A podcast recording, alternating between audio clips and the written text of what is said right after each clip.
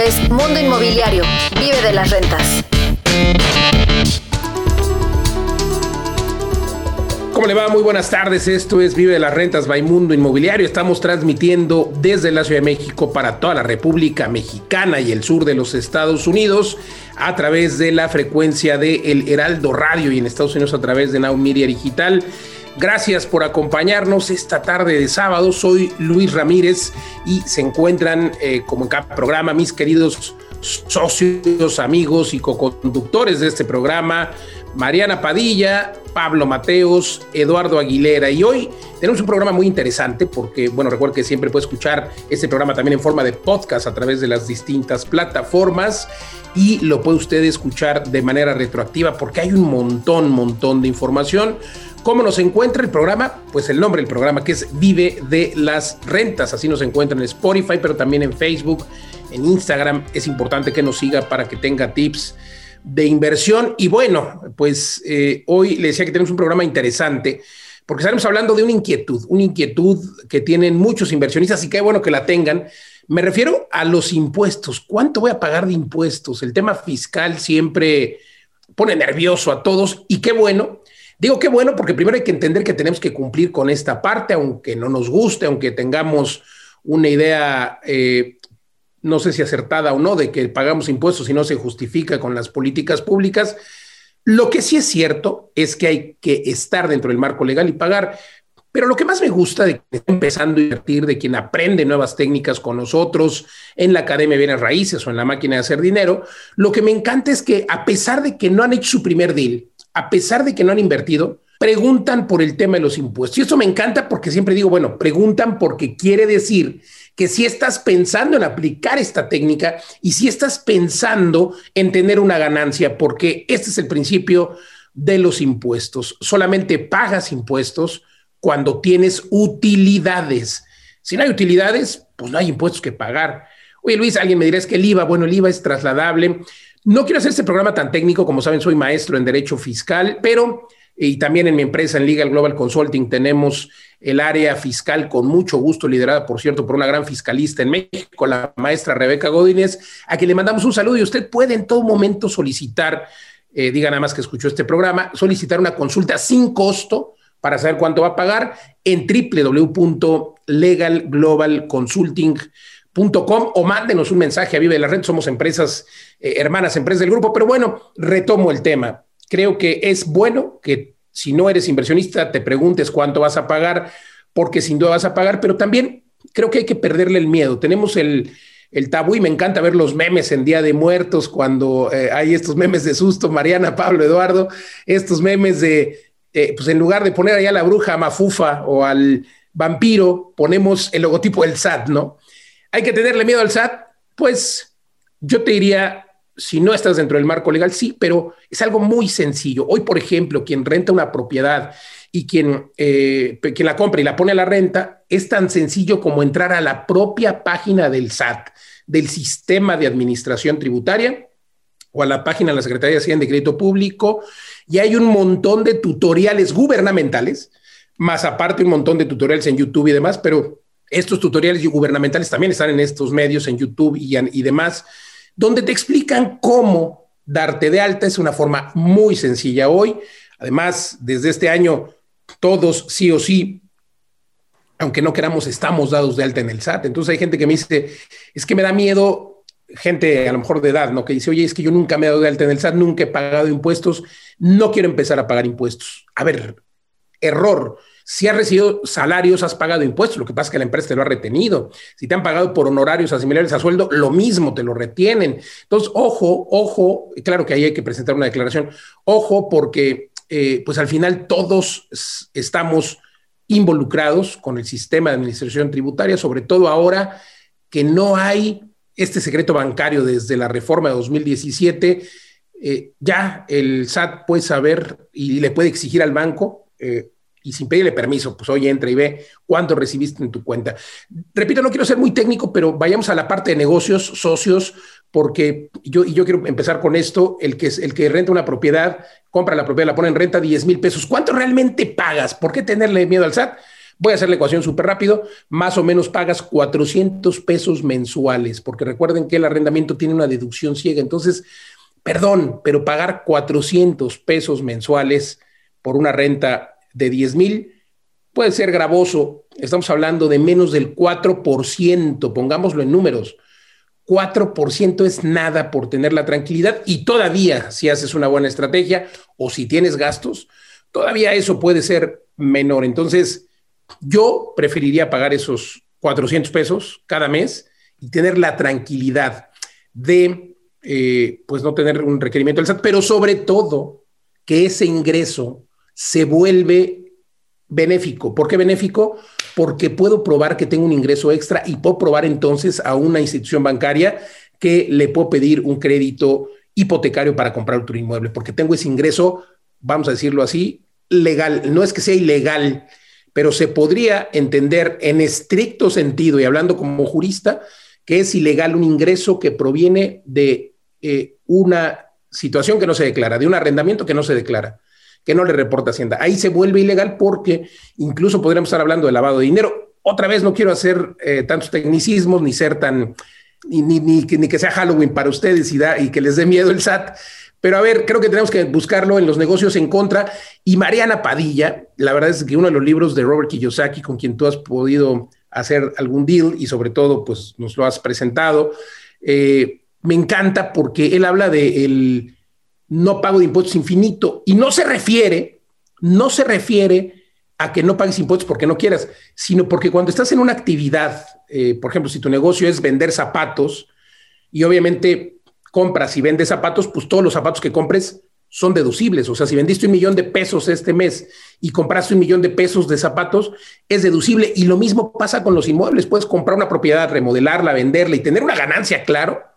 Pero como ese dinero lo ocupas porque tu giro es vender y comprar propiedades, lo ocupas para comprar otras propiedades, pues entonces no pagas nunca impuestos. Es una técnica que usa eh, Carlos Slim, etcétera. Cuando pagas impuestos, y lo voy a repetir, con esto empecé, para darle el uso a Mariana, es el uso de la voz, eh, es cuando tienes utilidad o cuando la sacas. Mariana Padilla. ¿Cómo estás, Luis? Pues muy buenas tardes a todo nuestro auditorio y a mis queridos socios.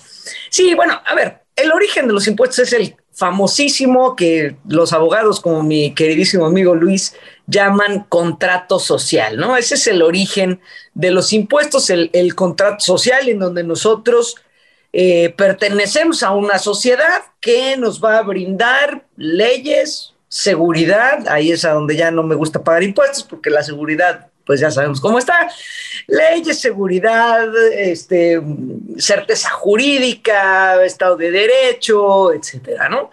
Entonces aceptamos conscientes o no desde que nacemos eh, en esta eh, vivir en esta sociedad y tener sus beneficios. Tiene sus beneficios nuestra sociedad porque si tenemos un problema la ley nos ampara etcétera no seamos también muy muy realistas. Entonces bueno pues a cambio de eso tenemos que pagar unos impuestos que mantengan este aparato gubernamental que nos ayude con seguridad con leyes con carreteras con etcétera no entonces pues desde ahí creo que todos estamos interesados en participar en este, en este tema.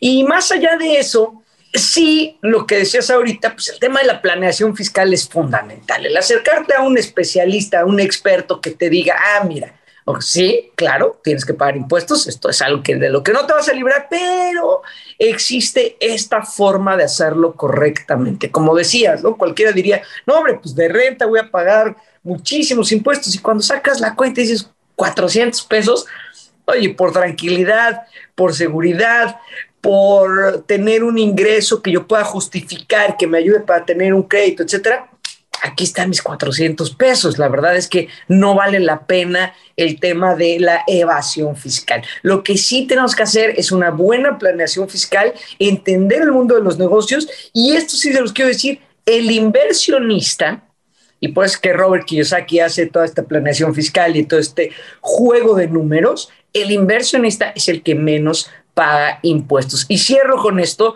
recordemos que el dinero es un juego y el juego del dinero tiene reglas. Si rompes las reglas, pierdes el juego y estás en problemas en el juego. Pero si tú usas las reglas a favor, seguramente vas a ganar siempre en este juego del dinero y de eso se trata el mundo de las inversiones. Así es que pues ya saben en dónde se gana con el juego del dinero y se puede planear los impuestos de una mejor forma. Totalmente. Y más adelante, Marina Padilla, Pablo Eduardo, tendremos un invitado especialista. Así es de que por favor vayan haciendo sus preguntas. Entren ahora a vivedelasrentas.com o también nos encuentran en Facebook, Twitter, Instagram como vive de las rentas. Además, por cierto, oportunidades extraordinarias de inversión para usted que nos escucha en México, en Estados Unidos, comprar una propiedad hoy en Tulum completamente administrada por nosotros, por ejemplo, pero también en San Antonio, Texas, ya sean mexicanos o estadounidenses, pueden invertir en cualquiera de estos dos mundos, pero siempre con rentabilidades en, dólares. Pero ¿sabe qué? Sobre todo altas rentabilidades, rentabilidades muy superiores a la media, por encima del 10%, y eso es lo que hacemos en Vive de las Rentas, productos para que usted no tenga que preocuparse por nada, simple y sencillamente recibir su renta todos los meses. Eduardo Aguilera, estamos conversando acerca de este tema de los impuestos. A mí me emociona cuando un alumno me pregunta, oye, ¿cuánto va a pagar de impuestos por esto? Porque quiere decir que ya en su mente está maquinando comprar la casa, remodelarla, venderla o comprar un departamento, ponerlo a la renta. Eso creo que es eh, sano que pregunten, aunque yo diría que no tienen que preocuparse tanto en el primer deal. Sí, Luis, eh, bueno, buenas tardes a todos, un gusto estar con ustedes. La verdad es que no es solo una obligación, sino es una estrategia para crecer financieramente. La verdad es que estar dentro del esquema legal muchas veces para cualquier deal, para cualquier crédito, necesitas estar primero bien con Hacienda, pero en segundo lugar, mientras más declares, capacidad de crédito va aumentando. Muchas veces les hemos platicado acerca de la escalera de crecimiento perpetuo o el famoso caso de las 11 hipotecas. ¿Cómo lograr esto? Pues cada vez que tengas ingresos, y por ejemplo el caso de rentas será muy importante, estos son ingresos pasivos que entran mes a mes a tu cuenta. Estos ingresos, mientras tú los declares, se van acumulando como ingresos a favor. Y mientras más tengas, tu capacidad de crédito va aumentando. ¿Eso qué significa? Que lejos de esa creencia popular en donde un banco nada más te puede dar una o dos hipotecas, en realidad un banco te puede dar las hipotecas que puedas respaldar con tu capacidad de ingresos. Mientras vayas declarando eso, puedes ir, seguir pidiendo hipotecas y a lo mejor si un banco no te las da, el segundo te las dará, pero eso te permitirá un nivel de apalancamiento que si estás haciendo buenas inversiones, pues te va a permitir ir creciendo y creciendo, creciendo de manera mucho más acelerada de que si lo hicieras solo y sin apalancamiento. Esto es algo que Pablo, maestro de las rentas, has estudiado a fondo y eh, no sé si nos quisieras compartir un poco más cómo funciona este procedimiento. Sí, muchas gracias. Pues ya, ya me quitaron el tip de la semana. ya lo han explicado, pero sí, efectivamente. Pero igual, Pablo, perdón, e, este tema que, del cual es, es, de tu autoría, eh, esta escalera de crecimiento perpetuo que además aplicas aplicamos hoy, por ejemplo, en Vive las Rentas España. Cuéntanos un poco más cómo es y cómo se apalanca justo en los impuestos. Sí, exactamente. Es, em, pues yo cuando empecé, cuando empecé a invertir en bienes raíces, pues eh, tenía una hipoteca, eh, hablé con mi, con mi broker hipotecario y me dijo, bueno, pues te alcanza para otra. Eh, por los montos, ¿no? Más o menos un millón de pesos, un millón y medio cada una. Entonces, ¿qué pasaba? Que mi tope era mi salario. Entonces, esta vida, yo lo he hablado varias veces, donde tú estás acostumbrado como a un rango de salario, pues tú mismo te pones ese techo. Entonces ese techo es el que, el que topa tu capacidad de crédito. Cuando empiezas a, a, rentar propiedades, si esas rentas las metes en tu ingreso ordinario, tienes que darte de alta como arrendador en el SAT, en el caso de México, porque el banco lo que pide solo son dos cosas eh, a la hora de otorgar hipotecas. Te pide que estés de alta, que tengas una actividad fiscal eh, que refleje esos ingresos, en este caso el arrendamiento, y por otro lado te pide tres o seis meses, no es mucho, de eh, estados de cuenta bancarios donde aparezcan esos arrendamientos. Entonces, una vez que me di cuenta de esto, pues empecé a preguntar a un lado y a, los brokers, a los bancos, y, algunos te decían que no, que no podías tener más de dos o tres, hasta que fui dándome cuenta que sí se puede. Entonces, básicamente es cada casa Tú metes los ingresos como ingresos ordinarios por arrendamiento, el banco lo ve como que ha aumentado tus ingresos. Vamos a decir que, por ejemplo, tu salario normal son 30 mil pesos al mes y tu capacidad de crédito está topada por esto. Pues empiezas a rentar una propiedad que además lo que cuenta son los ingresos brutos. Entonces, por ejemplo, las, casas que he hecho en Coliving, que te, dan fácilmente 30 mil pesos toda la casa, eh, el banco lo que va a ver son esos 30 mil entrando, le da igual que todo lo, estés pagando en hipotecas, en gastos. Eh, entonces, cada casa se convierte en el escalón que te permite comprar la siguiente, porque como aumentan tus capacidades de crédito, eh, esa nueva capacidad de crédito te da para otra hipoteca y así puedes ir creciendo y por eso le llamamos escalera perpetua de crecimiento. pero déjame añadir también que eh, el tema del efectivo o de esconderse de los impuestos y de los bancos, que es una tendencia muy latina, ¿no? Se, repite mucho en el sur de Europa, en, toda Latinoamérica, ¿no? Eso de esconderse del gobierno, de los bancos. Eh, todavía hay eh, algunos restaurantes donde solo se puede pagar en efectivo. Entonces, lo que quiero aquí reflexionar es que es una mentalidad muy chiquita. O sea, esa de esconderse al final lo que va a pasar es que no vas a poder crecer. Y lo mismo ocurre en el tema de bienes inmuebles y de, y de arrendamientos. O sea, si tú te vas escondiendo, pues cada vez es más complicado mover el efectivo, eh, pagar a la gente, eh, poner las propiedades eh, con seguros, etcétera. Entonces, al final, esto va a hacer que tu, tu inversión en bienes raíces eh, sea, sea pequeña y además cada vez es más difícil comprar propiedades con, con efectivo, etcétera. Entonces yo te diría, eh, sal del closet si, si tienes todo en efectivo, empieza a declararlo porque esto te va a abrir muchas puertas, no solo esta de las hipotecas que ya te hemos enseñado con detalle, sino muchas otras a la hora de enseñar tu contabilidad, de que el banco te vea bien, de los números de tu empresa, etcétera, eh, cada vez vas a poder crecer de manera más ordenada y más, y más rápida. Esos serían los dos tips de la semana. Totalmente, querido Pablo. Eh, gracias, gracias, Pablo, maestro de las rentas, por cierto, sígalo como maestro de las rentas, un canal de YouTube exquisito porque tiene un montón de información.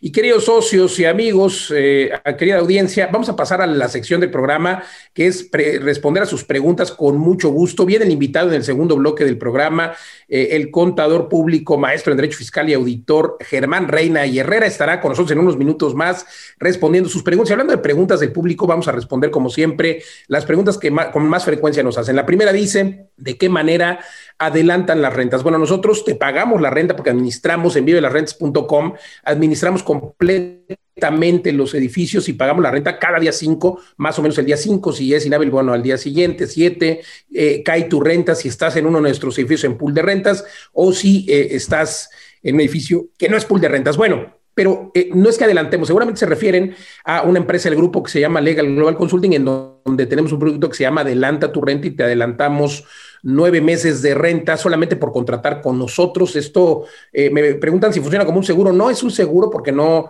no somos una compañía seguro, somos una compañía que investiga y mide el riesgo de un inquilino y tenemos protecciones eh, jurídicas de arrendamiento, así se denomina nuestro producto, que incluye la investigación, el contrato y que obviamente nos apalancamos de esta empresa para que Vive las Rentas tenga pues también tranquilidad eh, y blindaje jurídico y a través de Legal Global Consulting, bueno, si tú tienes una propiedad regular, no de Vive las Rentas, sí puedes contratar una protección jurídica con nosotros y acceder a este producto en el que te adelantamos nueve meses de renta porque pues sabemos que es el momento eh, en el que a lo mejor lo requieres y puedes apalancarte de, este, eh, de esta especie de préstamo por o adelanto de rentas precisamente eh, a través de nuestra empresa. Entonces responde a esa pregunta porque pues espera de Legal Global Consulting. Viene otra pregunta que dice, ¿tienen ciertos días al año para poder visitar los desarrollos? Si les parece, la contesta Eduardo Aguilera. La verdad es que estamos, somos una empresa de puertas abiertas, por supuesto hay que coordinar para que haya alguien que te pueda atender, ¿no? los socios somos muy ubicuos y nos estamos moviendo todo el tiempo. Ahora eh, estoy en Tulum, por ejemplo, así que si están por aquí, será un gusto saludarlos, pero sí, siempre pueden visitar nuestros desarrollos. Eh, y eh, será un gusto que, que, entiendan más a profundidad el modelo, que entiendan más a profundidad eh, cómo estamos enfocando el mercado. Yo eh, quiero aprovechar a, comentarles de un tema de Tulum también. Hoy estuve eh, caminando una cuadra a la redonda de nuestro desarrollo. No sé si recuerden, socios, cuando empezamos, que no había nada en, toda la cuadra, ¿no? Ya está me, encanta haber sido parte de, de este concepto, la veleta es un concepto bien urbanizado dentro de Tulum, ya están instaladas eh, servicios públicos y bueno, eh, cuando vas descubriendo que los grandes también te van siguiendo, es que algo bueno hemos hecho, ¿no? Entonces camino a una cuadra, un Oxxo nuevito a punto de estrenarse. Camino a la otra cuadra, están haciendo un centro comercial de una hectárea completa eh, con locales comerciales de alto nivel. La verdad es que toda la zona está bollante y eso es parte de lo que hacemos en Vivo de las Rentas. Llegar antes para conseguir, para no, no, no que sea una oportunidad, nosotros creamos las oportunidades. Así que invertir en Vivo de las Rentas es invertir en, verdaderas oportunidades inmobiliarias con alta rentabilidad. Location, location, location. Gracias, Eduardo Aguilera. Eh, interesantísimo, sin duda coincido contigo. Entre ahora www.vivedelasrentas.com. Mariana Padilla nos pregunta a la audiencia, ¿qué créditos aceptamos? En este momento, las compras con Vive de las Rentas, las compras de propiedades es eh, de contado, pero pueden pedir sus créditos personales. Mucha gente lo ha hecho con sus hipotecas, con sus créditos personales, este, con adelantos de nómina. Con eso empiezan eh, su camino a la inversión. Y la verdad es que vale la pena. Cuando me preguntan, oye, pero y si mejor pongo un negocio, yo te voy a decir, siempre es primero la inversión, porque los negocios tienen un riesgo muy alto. La estadística no miente y habla de 95% de las empresas que abren van a cerrar en los primeros 3 a 5 años. Eso no pasa con las inversiones. Entonces, primero, siempre, primero la inversión, que tengas ese respaldo, ese backup, para que si después un emprendimiento que, que inicies no funciona, tu inversión sigue dándote dinero y, y si es comido de la renta, sigue dándote rentabilidad, pero además una rentabilidad garantizada. No tienes que ver a ver si funciona, a ver si esta renta sí da, a ver si esta ubicación eh, sí pega, sino que ya está comprobado y Vive las Rentas te da una rentabilidad garantizada. Eso es lo extraordinario, Mariana Padilla. Muchas gracias. Y bueno, sin duda, no aceptamos créditos porque no tenemos competencia. Los precios están muy por debajo de la media. Haga usted una comparación. El que acepta créditos bancarios, bueno, vale el doble de lo que valen nuestros desarrollos y es ahí donde el costo financiero no lo soporta. Eh, yo también agregaría eso. Pablo Mateos nos preguntan si hacemos contratos notariales al comprar una de nuestras propiedades. Sí, pues eh, la mayoría de nuestras propiedades están en régimen de fideicomiso, es un fideicomiso bancario y lo que estás comprando son derechos fideicomisarios. Entonces el contrato principal es un contrato de adhesión al fideicomiso que se hace eh, ante el banco, el, fiduciario. Eh, ese, es el, ese es el formato.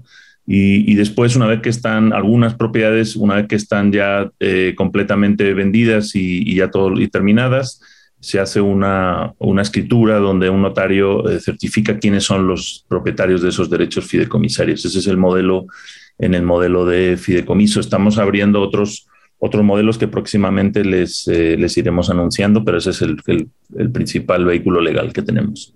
Sin duda, gracias Pablo Mateos. Tenemos un minuto, queridos socios, para responder esta pregunta y es que es muy buena. Dicen que si se puede accionar más de una vez la máquina de hacer dinero, que sin duda los esperamos este 2 y 3 de abril, la única fecha presencial de este entrenamiento que tendremos en 2022. En Puebla, 2 y 3 de abril, la máquina de hacer dinero entre ahora porque quedan muy pocos lugares, pero la pregunta es, ¿se puede accionar más de una vez?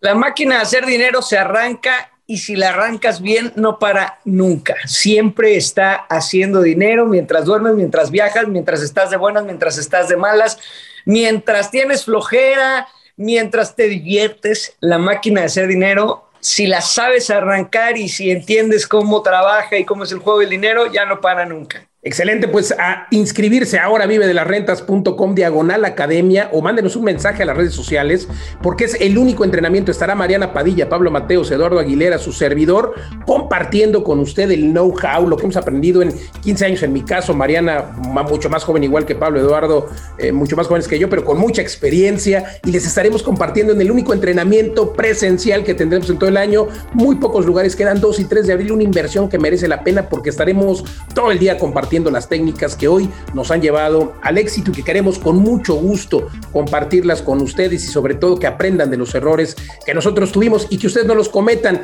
2 y 3 de abril los esperamos en Puebla, México, de manera presencial. Yo tengo que ir a una pausa y estamos de vuelta en dos minutos mientras entre a Vive de las Rentas, Facebook, Instagram, Twitter. Regresamos.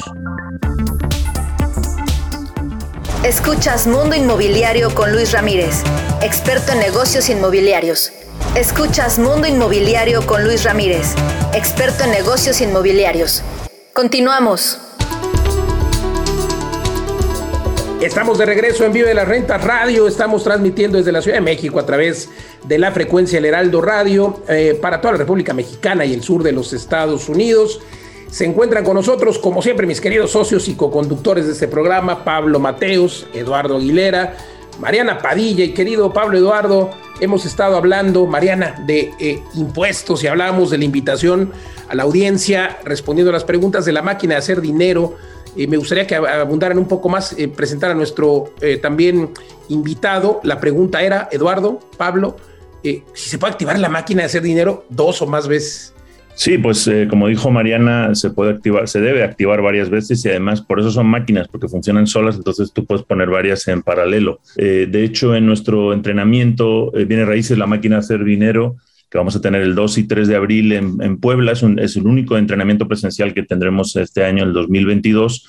Pues le vamos a hablar de estas máquinas y ya hemos definido que hay tres tipos de máquinas. Una es para hacer eh, flujo de efectivo mientras estás empezando y a meterte en el negocio de, inversión en bienes raíces. Otra es una máquina de ganancias de capital en la que vas a dar grandes saltos eh, dándole vueltas a ese dinero con ganancias sobre todo de apreciación, de, plusvalía.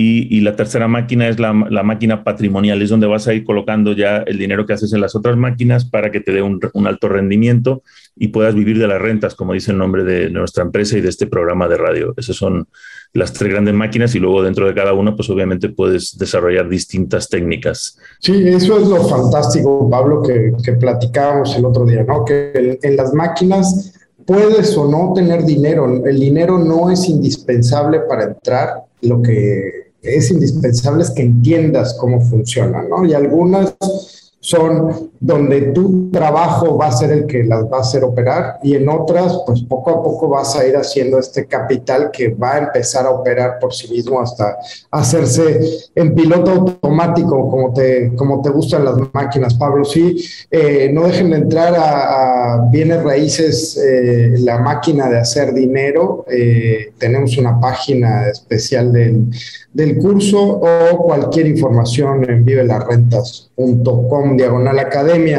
Pues Mariana, si te parece, vamos con, con nuestro invitado. Así es, buenas tardes a todos y yo feliz de presentar a nuestro invitado, el doctor Germán Reina y Herrero, nombrado el mejor fiscalista de México como por cinco años seguido. Y la verdad es que un, un, gran fiscalista, un gran maestro en este tema de la planeación fiscal, le entiende perfectamente a todo, ayuda a muchos empresarios, tiene un programa de blindaje empresarial justamente para estar siempre protegidos, para tener una buena planeación fiscal, para estar en orden. Ya vimos todas las ventajas que tiene pagar impuestos. Así es que bienvenido, Germán, qué gusto tenerte aquí. Eh, platícanos un poco, ¿por qué sí es bueno pagar impuestos? Cuando todo mundo, cuando dices impuestos, todo el mundo se espanta y todo el mundo quiere huir y como decía Pablo, esconder sus ingresos y no decir este, realmente lo que gana. ¿Por qué es bueno pagar impuestos, Germán? Buenas tardes. ¿Qué tal, Mariana? Muy buenas tardes. Pues mira, eh, primeramente compartirte que, ¿por qué es importante el pagar impuestos? Eh, yo voy a regresarme a una frase, ¿no? De hace, de, hace muchos años cuando agarraron a Al Capone, ¿no? ¿Por qué agarraron a Al Capone? No lo agarraron porque era un mafioso, sino lo agarraron justamente porque no pagó impuestos, porque tenía una discrepancia fiscal. Entonces, la, la pregunta, ¿por qué pagar impuestos? Bueno, al día de hoy, porque estos mecanismos de fiscalización que tiene la autoridad tributaria, llámese SAT, llámese Secretarías de Finanzas de los estados, porque actualmente también tienen convenios de coordinación. Entonces, hoy eh, vemos a todas las instituciones, el IMSS, el Infonavit, ¿no? Para recaudar también las cuotas del Seguro Social, el impuesto sobre nómina. Entonces, todas estas dependencias eh, lo que hacen es justamente tener mecanismos interconectados. Entonces, ¿por qué es importante pagar impuestos? Bueno, primeramente, yo, yo lo diría para que duermas tranquilo, ¿no? Para que no tengas miedo a que te va a llegar una auditoría o un acto de una autoridad. Y si te llega, pues que estés sano, ¿no? Que tengas una salud fiscal. Y también, ¿por qué? Pues justamente porque al día de hoy en el mundo financiero, tú vas a una institución bancaria, tú quieres hacer una inversión y evidentemente lo que requieres es justamente el tener en finanzas que puedan ser demostrables ante la autoridad. Y esto es que tú tengas tus ingresos de manera fiscal.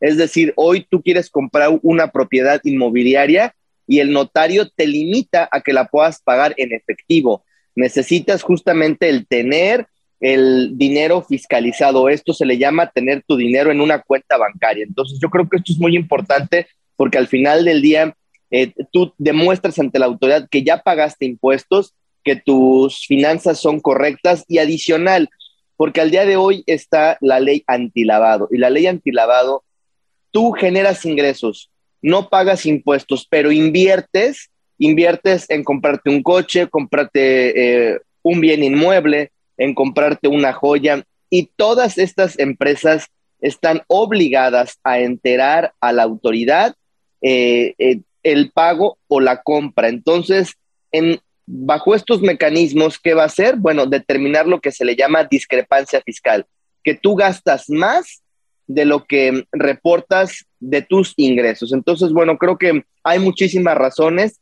Yo creo que el, el primero de ellos es para poder hacer, para poder incrementar tu capital y quien paga impuestos es justamente porque le está yendo bien, ¿no? Si no pagas impuestos es probablemente porque no tengas una adecuada planeación financiera porque tu negocio no está dando para pagar impuestos y lo que tú estás haciendo es considerar que los impuestos son parte de tu utilidad, lo cual estás en un completo error. Totalmente, muchas gracias por conversar con nosotros. Fíjate que algo que también eh, sucede es cuando las personas tienen toda la vida con una casa, nunca habían vendido un inmueble y lo venden por primera vez y bueno, les eh, hacen firmar eh, o les hacen eh, pagar estos impuestos cuando van a la firma de la escritura, a, eh, eso me refiero, y el notario les informa que hay un impuesto a pagar. Por supuesto que hay ahí formas de deducir cuando estás vendiendo una propiedad, por lo menos una vez cada tres años, pero todo está topado.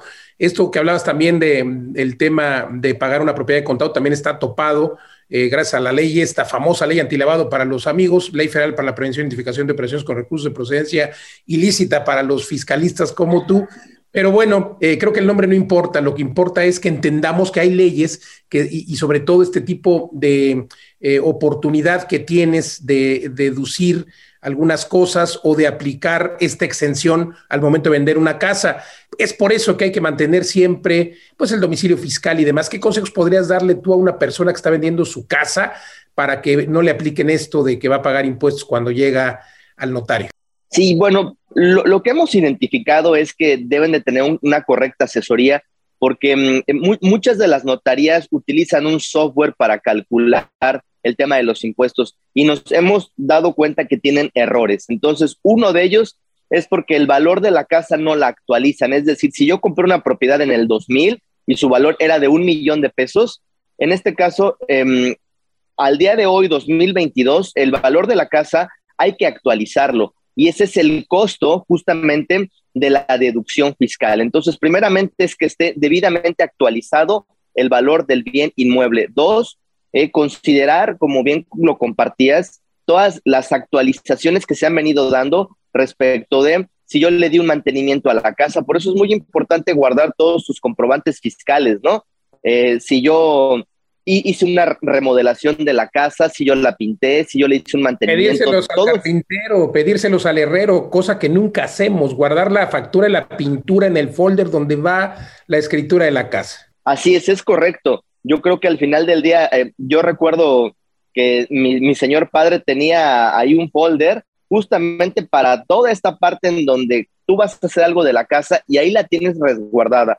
Entonces creo que mm, debe de haber un orden financiero y fiscal y esto comienza por detalles mínimos como cualquier tipo de compra que yo haga para la casa, guardarla, guardarlo para que en el momento que la venda, justamente aplicar esta deducción ante el notario y que la utilidad sea la más baja posible. Ahora, recordemos también que para las personas físicas que tienen una actividad empresarial, eh, demuestran ante el notario que tienen esta actividad empresarial presentando sus tres últimas declaraciones mensuales y tienen el derecho de no pagar los impuestos en ese momento, sino esperarse hasta el pago de su declaración anual.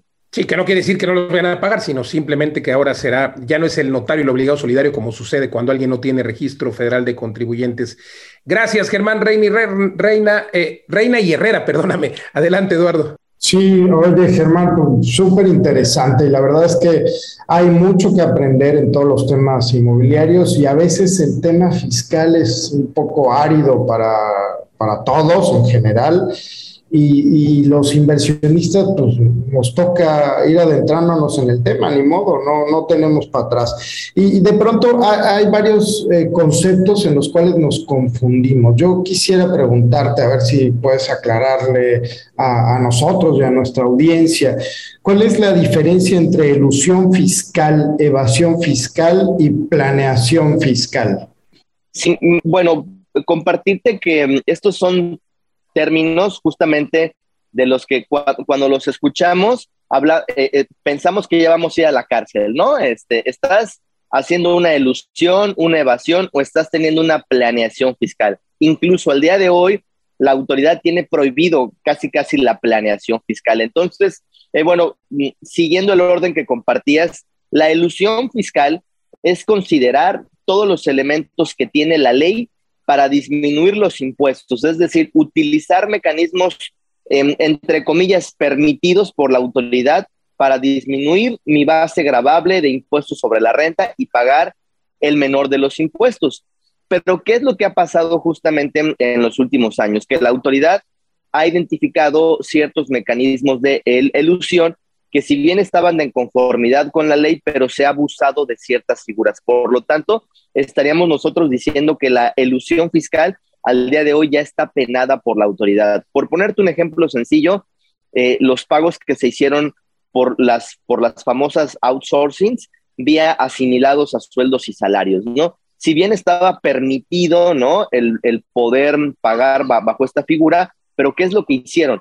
Crear saldos a favor ¿no? Eh, de alguna manera como en un laboratorio, ¿no? Yo creo saldos a favor para posteriormente acreditarlos y, tener, y no poder pagar el impuesto sobre la renta de, derivado de estas retenciones. Entonces, la ilusión eh, es utilizar estos mecanismos, pero cabe hacer mención que ya hay persecución por parte del SAT.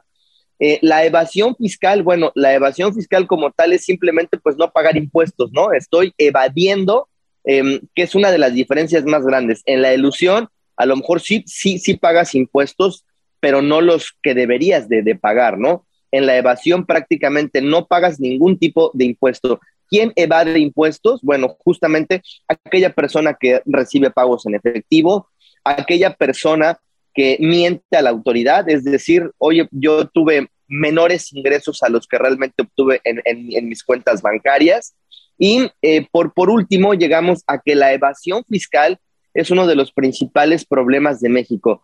México es considerado eh, uno de los últimos países de la OCDE en, en, la recaudación de los impuestos. Esto viene por dos temas sensibles. El primero es justamente que la gente eh, pregunta, ¿por qué pago impuestos? ¿Qué le hacen a mis impuestos? ¿No? Entonces, em, pero bueno, evidentemente el uso que se le da a los impuestos no se basa en si yo soy un contribuyente cumplido o no. Por lo tanto, bajo estos dos conceptos tenemos que llegar a una adecuada planeación fiscal. ¿Qué es la planeación fiscal? Bueno, algo tan sencillo como decir, yo me voy a dedicar al tema inmobiliario. ¿Cómo voy a tributar? ¿Como persona física o como persona moral, no? Y, y bajo esa estructura tan sencilla, bueno, hay que aclarar, ¿no? La persona física, ¿cuál es su tasa máxima de impuestos? El 35%. Como persona moral es el 30%. Entonces, la, decisión creo que estaría muy, muy, muy fácil, ¿no? ¿En dónde está la tasa de impuestos sobre la renta menor? Bueno, sobre una persona moral. Justamente eso es la parte de la planeación fiscal. ¿Cómo yo considero eh, mi, mi vida fiscal dentro de los aspectos legales, pero yo obteniendo ahorros? Otro ejemplo, acaba de salir a partir del primero de enero un nuevo régimen que es el régimen simplificado de confianza, el cual para las personas morales paga o se van a pagar los impuestos solamente sobre los ingresos realmente cobrados, ¿no? siempre y cuando percibas ingresos hasta por 35 millones de pesos. Entonces, tal vez como mi decisión puede estar, yo divido mis empresas y voy a tener 10 empresas que puedan facturar 35 millones de pesos. En ningún momento estoy yo evadiendo impuestos o estoy haciendo una ilusión de los impuestos. Estoy optimizando mis recursos. ¿Qué nos pasa también mucho en el tema inmobiliario y de construcción? Que vamos con el carpintero, con el herrero, con el plomero y no da factura, no está dado de alta en el SAT, ¿no? O sea, esa es una realidad. Entonces, ¿qué pasa? Oye, este régimen simplificado de confianza que también aplica a las personas físicas y que, eh, fíjense nada más, ¿no? Eh, si yo obtengo ingresos hasta por 3.5 millones de pesos, voy a pagar únicamente 2.5% de impuestos sobre la renta, es decir, me estaría ahorrando 32.5 puntos del impuesto. Entonces, eso es planeación fiscal. Es realmente ver cómo voy a pagar menos impuestos, pero utilizando al día de hoy los regímenes fiscales que están vigentes. Germán, a ver, aquí va una pregunta, porque todo eso que me dices, pues hasta, hasta enamora, ¿no? Siempre tenemos miedo del SAT y luego cuando lo dice Germán, hasta nos caen bien. Hasta parece que son amigos y que todos vamos a ser todos muy felices. La diferencia, creo yo, y, bueno, aquí es a donde, a donde entras tú, es cómo encuentro un profesional que de verdad me lleve de la mano a hacer esta planeación fiscal de manera correcta. Me refiero cuando hablo de manera correcta es sin un riesgo, porque todo el mundo me puede decir, mira, hacemos esto y esto y esto, y vas a pagar menos o vas a pagar lo justo o lo vamos a hacer de forma que pues no sea tan gravoso, ¿no? Que, que la carga fiscal no sea exagerada, etcétera pero ¿cómo sé que me lo están haciendo bien? O sea, eh, el 90% de la población en México, incluso algunos contadores, ignoramos por completo la forma correcta de hacer esta planeación fiscal. ¿Cómo saber que estoy con un profesional? Sí, bueno, mira, primero yo creo que mm, cuando tú llegas con un asesor y si este asesor lo primero que, te dice que van a disminuir los impuestos comprando facturas, bueno, creo que lo que tienes que hacer es este, cerrar la puerta e irte, ¿no? ¿Por qué? Porque justamente al día de hoy hay una persecución sobre las vendedoras de, facturas, ¿no? Que es, pues prácticamente está penado. Em, y bueno, yo, yo me iría a un punto muy importante. Eh, creo que todos los grupos empresariales deberían de tener su contabilidad, ¿no? Su equipo de contadores interno y un auditor. Eh, desafortunadamente, hace aproximadamente 15 años, el SAT eliminó la obligación del dictamen fiscal. Entonces, hoy no se presenta un dictamen fiscal, es optativo para empresas que facturan más de 100 millones de pesos. Pero entonces, ¿cómo yo sé que estoy bien? Bueno, yo creo que una de las formas es sí teniendo un auditor, eh, un auditor externo, el cual justamente pueda revisar cómo están llevando mi contabilidad, si se están pagando correctamente los impuestos y sobre todo el tener en cuenta que hay muchos de los, eh, al día de hoy, los contribuyentes que se encuentran en los listados famosos negros, ¿no? Es decir, yo tengo un proveedor, el cual pues era mi, mi proveedor cuando yo estaba construyendo y qué es lo que pasaba, que no era su empresa, él utilizaba otra compañía para poderme a mí dar el servicio. Entonces, creo que el, el primer punto sí es tener lo que yo le llamo un check-up fiscal. El check-up fiscal es un diagnóstico, así como todos nosotros nos deberíamos de hacer un check-up médico todos los años, ¿no? Para ver cómo andamos. Lo mismo pasa con las empresas. necesitamos hacernos un check-up por un asesor externo, ¿no? Un asesor externo el cual nos, nos pueda decir primeramente, oye, pagaste correctamente tus impuestos, em, tienes estos errores y justamente el poder presentar de manera espontánea las correcciones. Con ello evitaríamos multas por parte de la autoridad y algo importantísimo, y regresamos a la parte de la planeación fiscal. Hay que ser un contribuyente típico. Y cuando me refiero a un contribuyente típico es, bueno, yo tengo, por ejemplo, em, un margen de utilidad del 2, del 3%, pero no soy un contribuyente que en seis meses no paga impuestos y al séptimo mes se regulariza los seis meses anteriores, ¿no? O sea, ¿eso qué provoca? Que la autoridad me vea a mí como un contribuyente atípico y lo que va a suceder es que me va a mandar a hoy las famosas invitaciones, que es como un tipo de auditoría express. Entonces, a mí me invitan a regularizar mi situación fiscal, pero prácticamente es como el famoso llamado a misa. O sea, si no te regularizas, lo, lo primero que hago es cancelarte o restringirte el uso del certificado de sello digital, con lo cual tú no puedes facturar. Recordemos que esta es una situación un tanto delicada porque hoy el SAT no necesita bloquearte una cuenta bancaria para dejarte inoperante. Con el solo hecho de poderte restringir el que tú factures, pues ya valió, ¿no? O sea, ya no puedes hacer nada. Y el restaurar eh, los sellos digitales, bueno, en, en, algunos clientes es fácil, pero un cliente que tiene muchísimos pecados, ¿no? Incluso por ahí nosotros hemos generado los 10 los 10 pecados del contribuyente, ¿no? Así como los 10 pecados capitales. ¿Por qué? Porque, bueno, hay, creo que hoy hay formas, incluso te lo voy a compartir para que eh, lo puedan hacer llegar a la audiencia, una presentación que se llama justamente así, eh, los siete pecados del contribuyente, en donde tú puedes realizarte un autodiagnóstico y en ese autodiagnóstico el poder conocer cuál es tu situación fiscal. Y hay preguntas muy sencillas, ¿no? Creo que al día de hoy hay gente que ni siquiera ha visto su declaración anual, eh, no sabe si pagó o no impuestos, o sea, no sabe absolutamente nada de su vida, ¿no? Es así como, bueno, lo lleva el contador, pero el que tú lo compartas de, de esa forma, lo que te puede provocar a ti es una contingencia fiscal, una multa fiscal y un famoso crédito fiscal. Al día de hoy, hay muchos grupos corporativos que yo he llegado y me dicen, es que yo tengo al mejor defensor fiscalista, al mejor abogado fiscalista. Y le digo, bueno, o sea, ¿para qué quieres un abogado fiscalista cuando pudiste haber tenido un, una asesoría correcta, un coach fiscal y de negocios que te pueda llevar a una planeación sin caer en contingencias?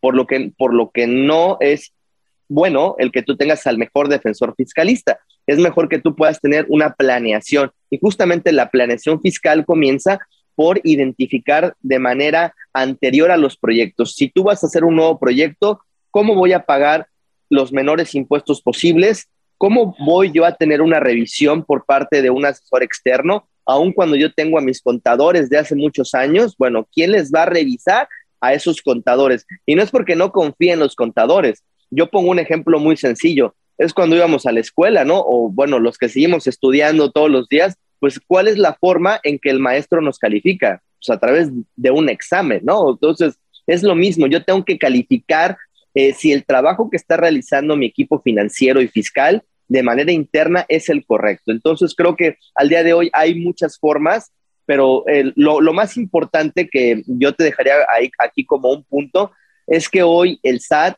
tiene muchos mecanismos para identificar si estás bien o estás mal. Y eso es prácticamente automático. Son algoritmos. Lo que antes tardaba en revisarte años, hoy lo puede hacer inmediatamente al día siguiente que tú presentaste tu declaración anual. Un ejemplo, presentas tu anual ahorita en marzo teniendo ingresos de 20 millones de pesos. Sí, pero tenías facturados 30. Como es un como es una factura electrónica, inmediatamente el SAT se da cuenta y te puede decir, oye, ¿por qué estás tú eh, teniendo menores ingresos en tu declaración de los que facturaste? Entonces, estos procedimientos que al día de hoy ya son automáticos. Ya no hace falta esperar como antes una auditoría, ya es todo electrónico, automático, se concilia con los estados de cuenta, lo que decíamos al principio, y ya no hay de otra. Muchas gracias, de verdad. Quedan muchos temas en el tintero, sin duda volverás aquí al programa a hablar con nosotros de esto. Gracias, Germán Reina y Herrera. Gracias por conversar con nosotros. Y bueno, realmente Al gracias también. gracias a ustedes. Gracias. Gracias a usted que nos ha acompañado. Un tema interesante, el tema fiscal, siempre como decíamos al inicio, qué bueno que lo pregunten porque quiere decir que está planeando tener ingresos, que está planeando tener, eh, hacer un negocio y que derivado de este tenga algún ingreso y luego, por supuesto, pagar algún impuesto. Así es de que gracias por acompañarnos, Pablo Mateos, Eduardo Aguilera, Mariana Padilla. Conclusión, 10 segundos. ¿Por qué pagar impuestos? Pues pagar, impuestos. para dormir tranquila, yo diría. Perfecto, Sí, Mariana. para contribuir, para contribuir con la patria y con nuestros recursos de inversionista. Adelante, Pablo. Sí, pues para contribuir a tu entorno, ya no solo a nivel nacional, sino a nivel eh, ciudad, para tener un mejor entorno y dormir tranquilo. De manera un poco egoísta, yo diría, para contribuir a que mi eh, buro de crédito y sobre todo mis ingresos me permitan obtener más créditos hipotecarios, como lo decías, Pablo, aunque bueno, por supuesto que nunca vamos a estar de acuerdo en pagar impuestos porque siempre sabemos el mal uso, pareciera que se le da un mal uso, pero bueno, de que hay que pagar, hay que pagar. Con eso quedamos en este programa hoy en Vive las Rentas Radio. Recuerden que tenemos una cita aquí dentro de ocho días a través de la frecuencia del Heraldo Radio. Soy Luis Ramírez, gracias. Hasta la próxima. Esto fue Mundo Inmobiliario. Vive de las rentas.